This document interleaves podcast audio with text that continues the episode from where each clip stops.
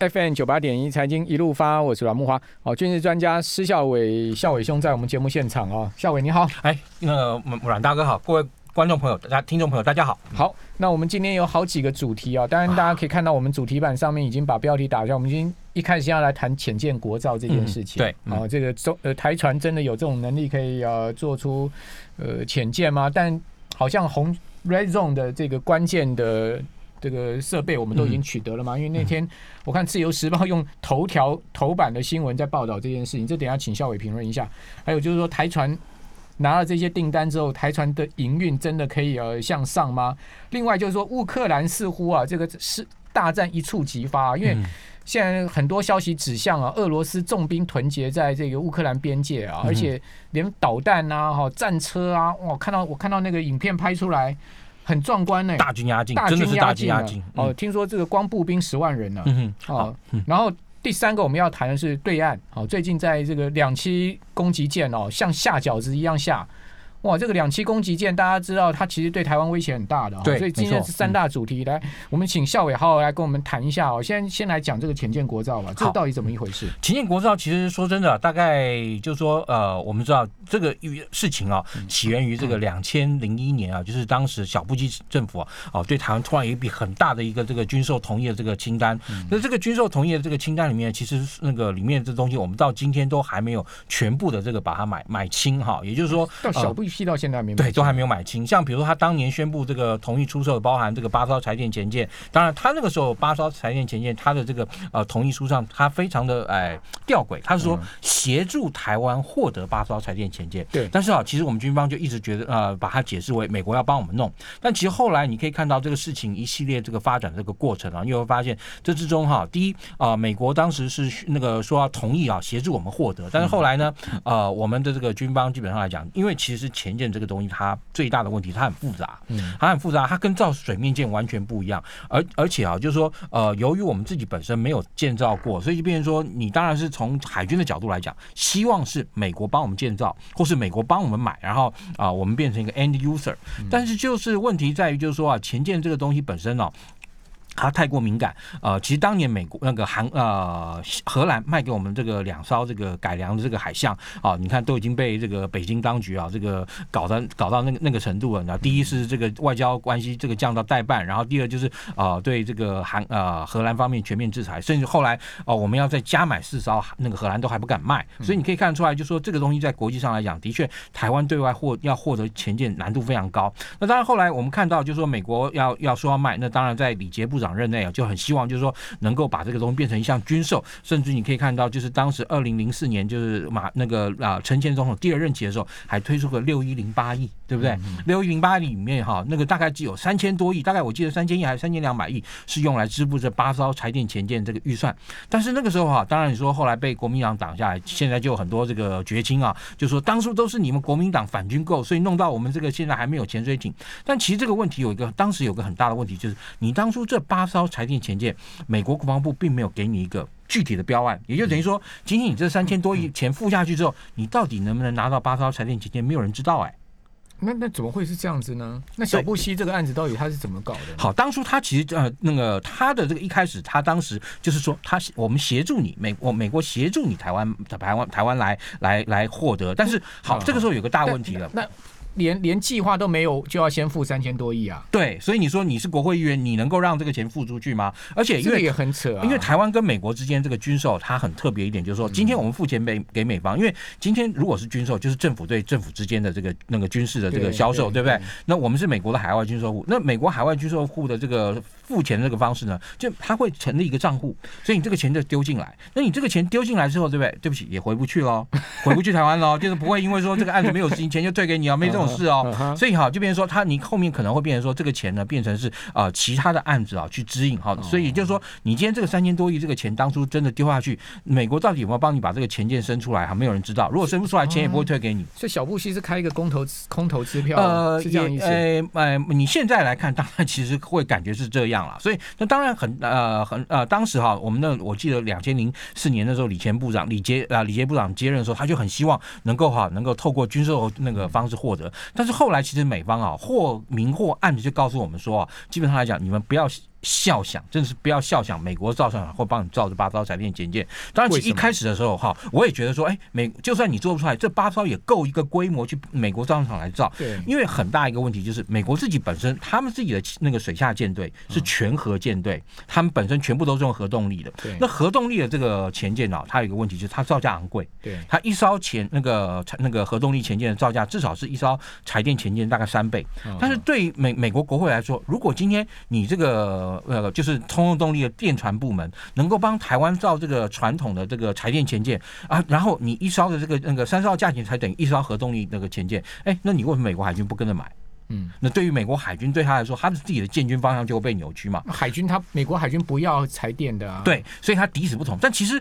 美国会不会能不能造柴能前舰？我跟各位保证绝对可以。为什么呢？它核核能都能造呃，因为核核能核能前舰它本身就是它本身主要的反应器是用核呃主要动力来源是用核子反应器发电。但其实美国的核动力前舰上面都有柴电辅机，也就你看，万一哎，因为为什么？万一你柴那个核核核动力的这个停机了啊，停机了怎么办？你那个前舰就在那个海上漂流吗？不可能嘛，对不对？所以它都有柴电辅机，所以在这种情况下，美国是做得出来，但问题就是美国海军反对，所以弄到后来就变成说美国示意哈，就说哎，我们今天呢，你们或许可能可以开始自己做，然后干嘛嘞？我们协助你们，但是但是那个时候嘞，哦，原本哈李杰不同意，李杰就非常希望说一定要走军购这条路，为什么？哎，因为毕竟我们没有做过嘛。哦，李杰是觉得自己做不出来，因为对李杰他本身还是那个前线出身的这个海军，他是海军对对是的。那所以那后来当然那个弄他他很清楚海军的条件，对，所以后来弄弄弄弄到那个呃马马前总统上来之后，也还是继续争取啊。但是到后来大概马马前总统这个第一任期结束之后，大概已经也认知到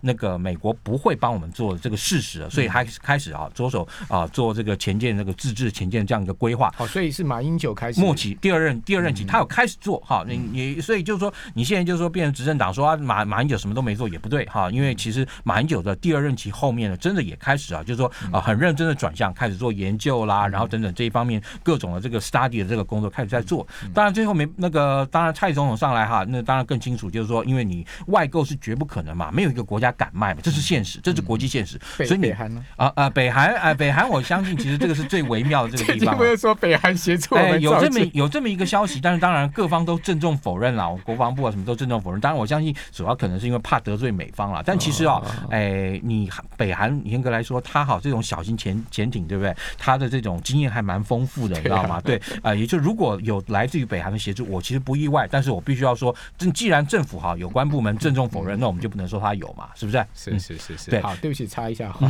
对，好，所以好，在这个 情况下，就变成说，好，那个呃，蔡政府要开始决定要做。但是其实哈，前舰这个东西啊，我说真的啦，它本身的确是有技术难度的，呃，我们台湾哈也必须要真的要必须自己做，因为它对我们整体防卫战略上来说，这的确是一个非常重要的一个贺主兵力，以及呢去反制对方对我们在远洋上进行封锁的一个非常重要的一个一个一个平台啦。就比如说，如果你看，因为我们台湾对外靠海运，我要不啊东北，要不西南，西南就走南海，东北就那个经过这个日本的这个呃冲绳啊，也就是琉球群岛。那你是说，你今天你要你东北进来的可能比较不容易被封锁，但是你往西南的，你一定被被那个对岸会，如果发生军事冲突的时候，一定会想办法在这边把你截断嘛，是吧？他剪断你的海上石油生命线啊，跟你的这个对外经贸生命线嘛。那这个时候你的前前舰哈潜艇就有可能到对方的这个主要的这个呃呃军港附近进行埋伏，然后或者是说好，如果我们万一被封锁了，也才有可能借由呃前舰的这个协助下，然后把我们对外被截断的这个海上生命线呢，去把它突破。我我我们现在几艘海海象海，现不现在我们有海龙跟海虎，还有海狮海豹。海狮海豹是二战二二战时期那个美国做那个嘎比潜艇啊，对不对？我跟你说，那个哈，你跑去珍珠港，跑去旧金山，然后跑去哪边看那个美国的潜艇博物馆啊？我跟你讲，从下面走进去，然后到后面走出来，一模一样。我跟你讲，一模一样。所以那是那两条是不能作战，真的只有这个海龙跟海虎可以作战。那两条是在训练用。哎，对，作为训练，就是说当初美国卖给我们也是让你训练嘛。啊，对。然后那那海龙海虎现在也成军三十年了，也很旧。旧了，对，也很老了。对，停在哪书啊？呃，主要是摆在那个左营哈。那当然，他做那个部署的时候，他会摆在这个苏澳。那那那，所以对我们来说，我们要获得八艘柴电前线，其实就真的非常重要。当然，我们也有 现在开始规划，也有后发优势。什么嘞？就是十几年前大家都还在谈啊，就是柴电前线有个非常重要功能，叫什么？叫做水下绝气推进。为什么？因为我们知道柴电前线本身它要靠那个柴电主机转嘛。如果你哈啊潜得深的话，你柴油主机就不能用啦。那这个时候怎么办？你就要靠水下绝气推进。但现在因为锂电池建技术的这个进步啊，锂电池它可以蓄电，可以让你这个在水下撑很久。所以就变成说，我们现在即便不要水下绝气推进，用锂电池的话，相对来说也还是可以让我们的这个柴电前进达到很不错的这个性能啦。是，嗯，水下绝气推进就是说没有没有进气的情况，air independent，因为因为柴油它需要空气嘛。对，因为你看，你如果在水下你烧这个柴油主机，对不对？要么一下就把你前舰底下的这个空气耗光了，要么就是产生的废气会把人呛死，对不对？所以你看，你是要哪一种死法？所以这没没办法的事情。所以在现在这个情况下，那当然我们啊开始这个着手建造我们自己的这个前舰了。那其实说真的，因为水下前舰做的这个工序啊，还有包含各种这个检检验啊验后未来这个验收的这些东西，我们基本上都没有都没有这方面经验。像韩国哈，韩国它其实照这个前景来说，它其实是蛮按部就班的。因为当然它也有一个外在的那个很好的合作伙伴，当然德国卖给他啊那个从这个小的二零六到后来的二零九，就大概差不多五六百吨的，到后来这个一千两百吨的，到现在他们可以自己做哈那个二一四的这个外销型啊，就两千多吨的，它其实是蛮那个按部就班、循序渐进的过来，所以就变成说，呃，其实台湾当初如果哈也能够从啊这种五百吨大小的这种近岸巡护潜潜潜艇，对不对？开始做，然后去学习做潜水艇的这个 know how，你现在来做哈这个哎哎，应该说阻力会小很多了，这也是事实。学习曲线对对，学习曲线的问题，这是现实。韩韩国是现代造船厂在造吗？对对，当然韩国的这个情况跟台湾又真的很不一样。我也必须说，我们不能让人样样都说，因为韩国当初可以怎么样，我们没有做，然后就是执政者的呃这个怠惰或干嘛。我我觉得也不能这样看，因为毕竟韩国人口是台湾的两倍多，它是一个完整的这个经济体。我们基本上我们的人口大概只有半个经济体的这个呃的这个规模嘛，这也是事实，也是现实。好，那呃所谓的 Ray Zone 的关键设备，我们确实是真的取得了吗？哎，其实就我了解，就算呃目前来说听到的这个讯息是取得了，而且但呃很现实的说，就算要取得，问题也不大，只要美国肯出售。为什么呢？因为其实我们这个现有的两艘这个具备战力的潜舰啊，就是海龙跟海虎哦，海龙跟海虎做了一次性能提升。这个性能提升是什么呢？就是大家知道当初把我们这个会游上岸的这个鱼雷，或者说游到哪边游游到不见弹的鱼雷，对不对？换成美国这个 Mark 四十八型的重型线导鱼雷。那你要换美国鱼雷，你的作战系统啊就需要经过升级。而且美国也卖给我们这个前射的这个鱼叉飞弹嘛，对不对？鱼叉飞弹也整合上去，所以就是说要整合前射鱼叉飞弹，要整合鱼雷，那它就必须要对我们的前舰的作战系统做性能提升。所以也就是说，改造过了，哎，要改造过了。所以也就是说，现在既然你能都你已经帮我改造，就你像这个味道，就有点像是你已经帮我升级了 F 十六 V 了，那你干嘛不还有有什么理由不卖给我们新的？那海龙海虎改造是在台湾改造还是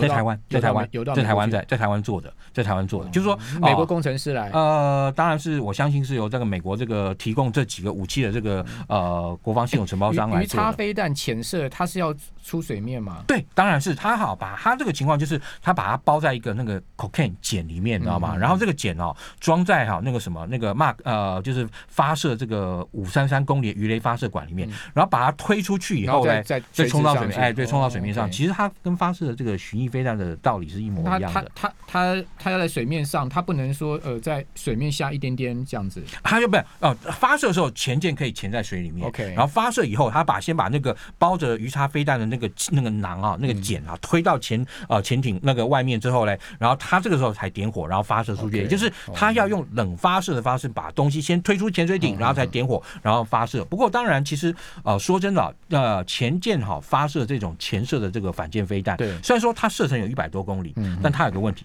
它一旦打出去之后，全世界都知道你在这里，马上就变成啊大家这个来围剿的目标了。也就是说，你也只有一次攻击机会。哎，基本上来说，还真的是很很接近。对，所以舰长要有这个避什么的决心。哎，对对对，其实真的也是对。好，我们这边休息一下，等一下回到节目现场。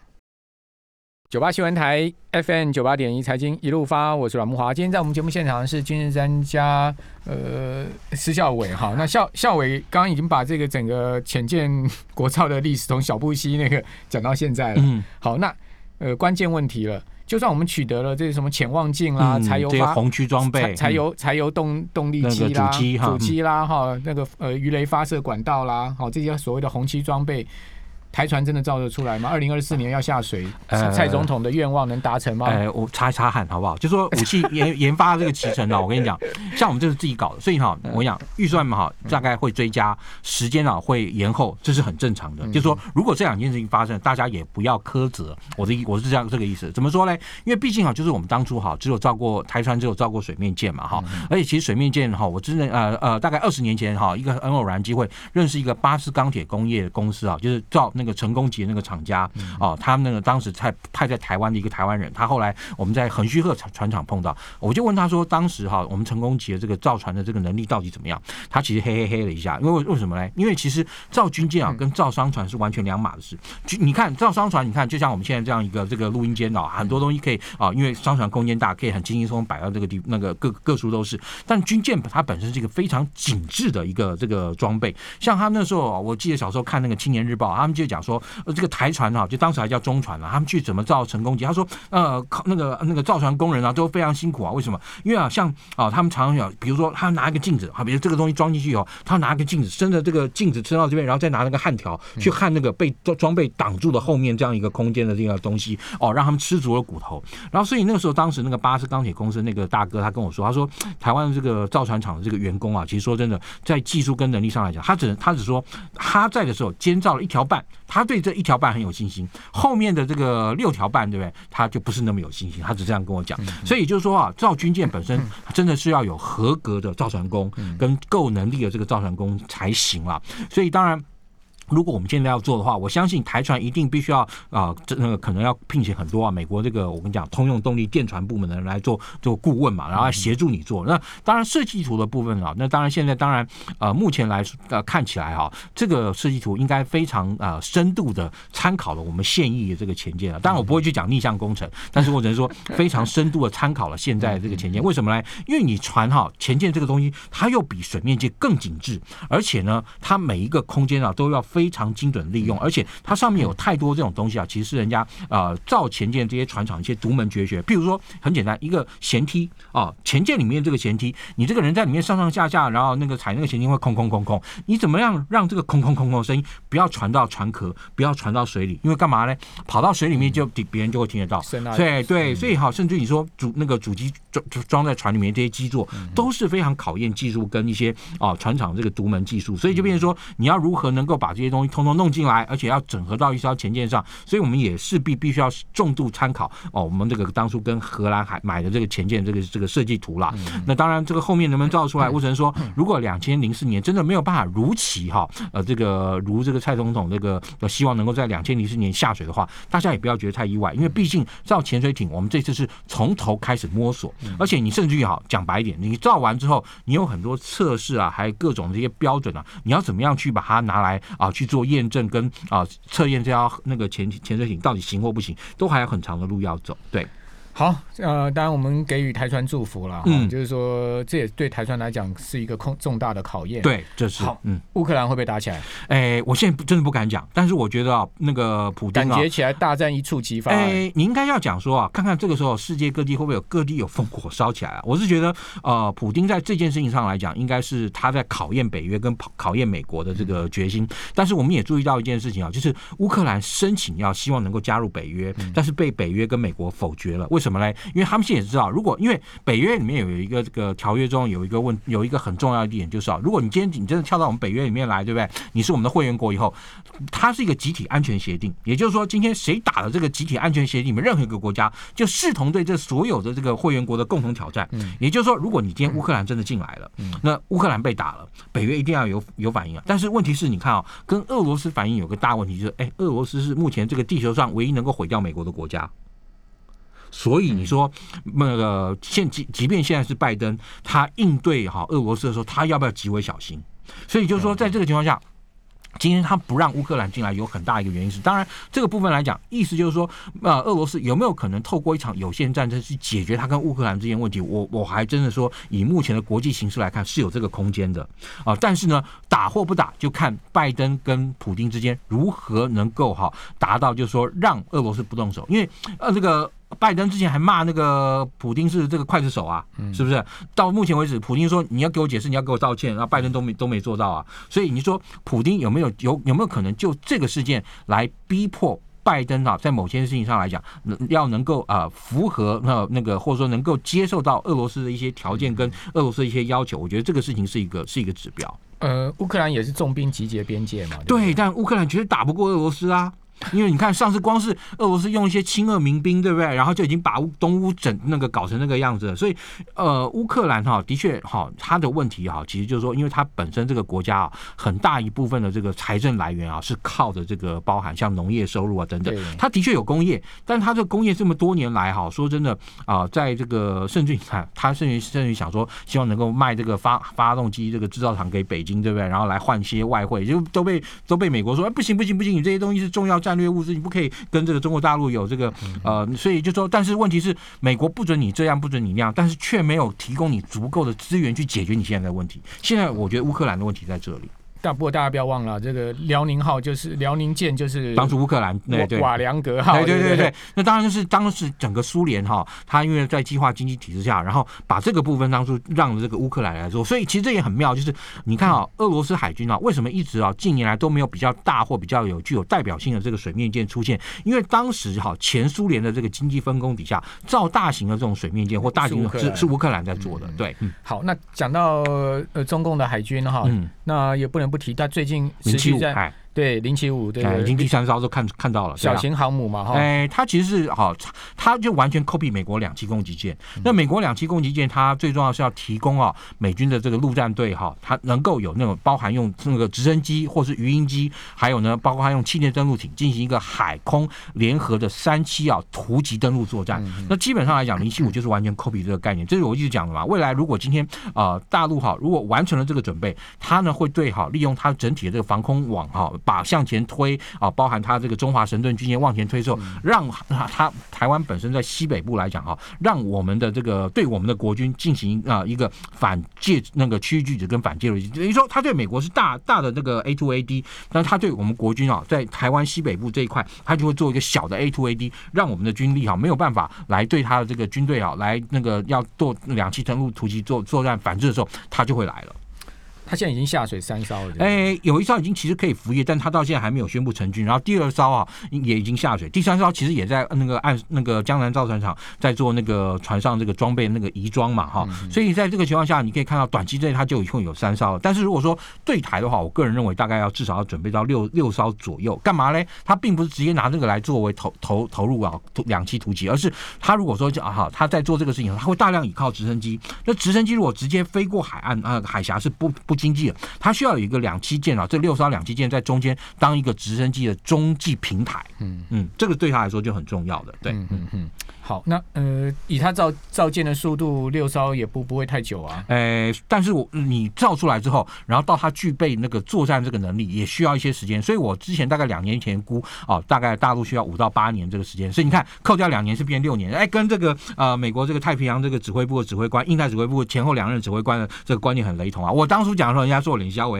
现在印太指挥部指挥官在讲的时候，人家说，哎，这这这一回当要当一回事来看。他他讲是，他讲了一个二零二二，他。大概这个距今六年嘛，大概二零二六、二七年大陆就具有泛台能力。